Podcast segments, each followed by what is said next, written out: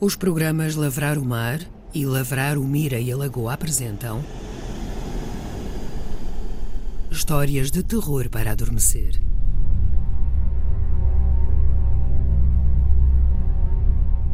Quinta história: A Alma das Árvores. Texto de Sandra Pinheiro, interpretação de Rafaela Santos, encenação de Giacomo Scalisi.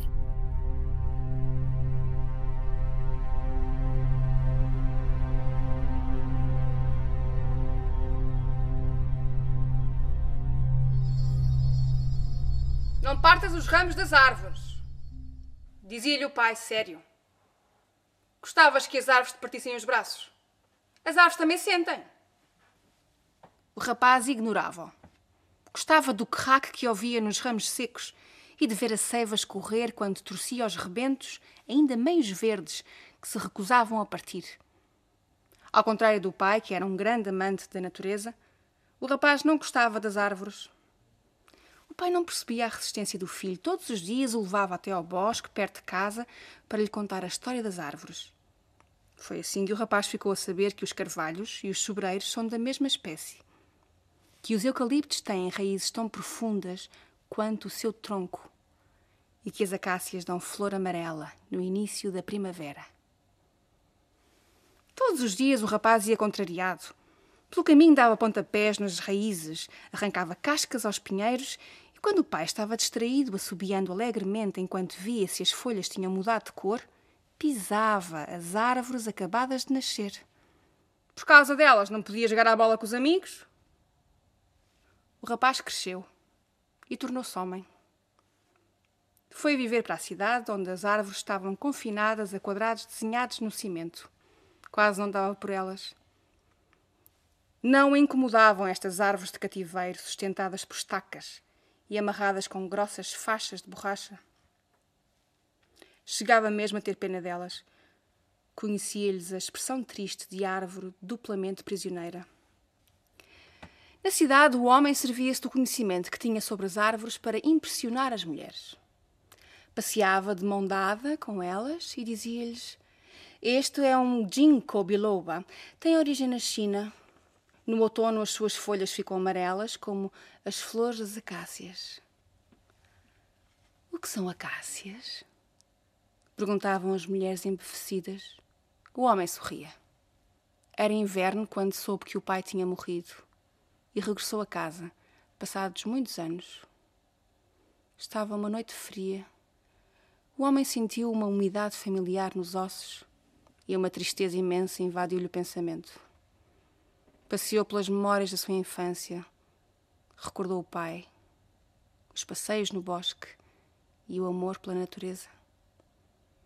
Se ao menos o pai tivesse gostado tanto dele como gostava das árvores. A noite está clara. O homem passeia no bosque e recorda as conversas com o pai. Reconhece as árvores da sua infância. São grandes agora, gigantes. Na clareira do bosque formam um círculo de pequenas formas bizarras. Tranças, troncos em S, torcidos. Árvores siamesas que este homem, quando era ainda rapaz, juntou, fundiu, criou. Acende um cigarro. A luz da lua mostra-lhe o fumo que paira no ar. Quase não há vento. No meio círculo, o homem observa as árvores. São uma criação sua, sente-se orgulhoso. Criou uma clareira de árvores aleijadas. Escuta-as. Será que o reconhecem?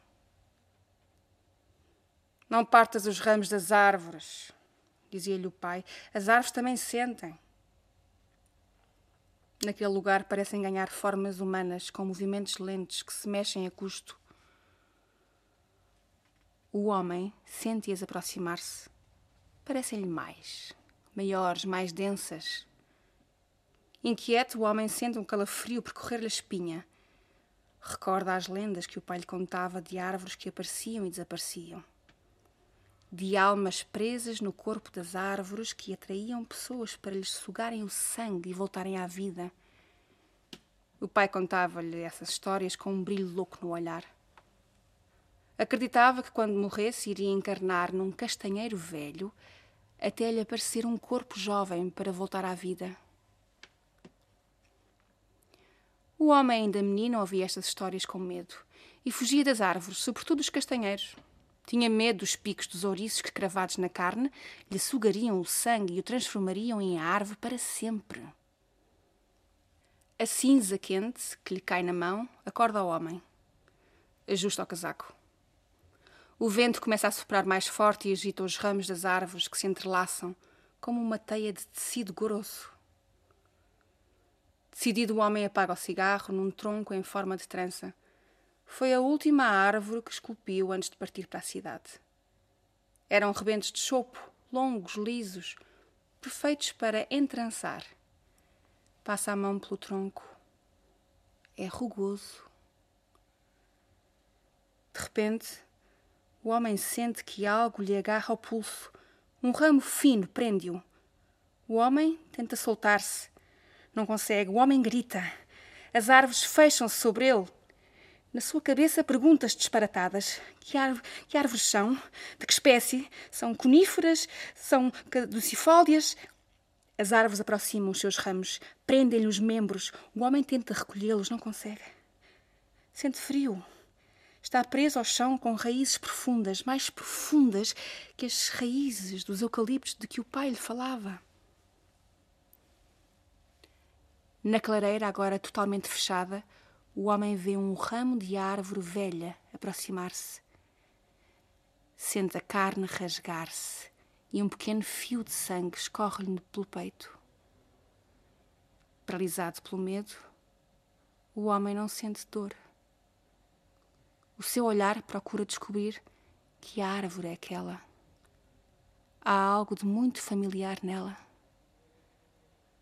O homem tenta mexer-se os seus músculos paralisam, secos. Já não tem sangue. Transformou-se em madeira sem seiva, numa clareira de árvores disformes. No meio do círculo há uma nova árvore de tronco aleijado. Parece um corpo de pessoa que alguém torceu e torceu e torceu.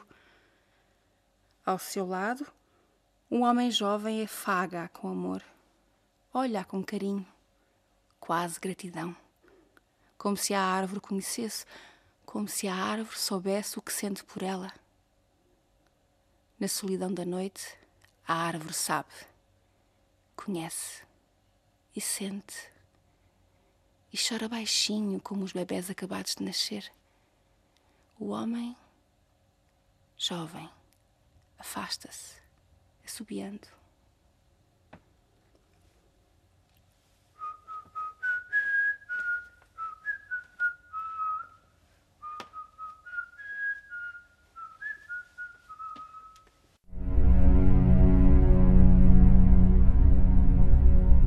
Alma das Árvores. Texto de Sandra Pinheiro, interpretação de Rafaela Santos, encenação de Giacomo Scalisi. Uma história do ciclo Histórias de Terror para Adormecer. Um projeto de teatro radiofónico do Teatro Viriato, Centro de Artes do Espetáculo de Viseu, criado para o Festival Viseu A.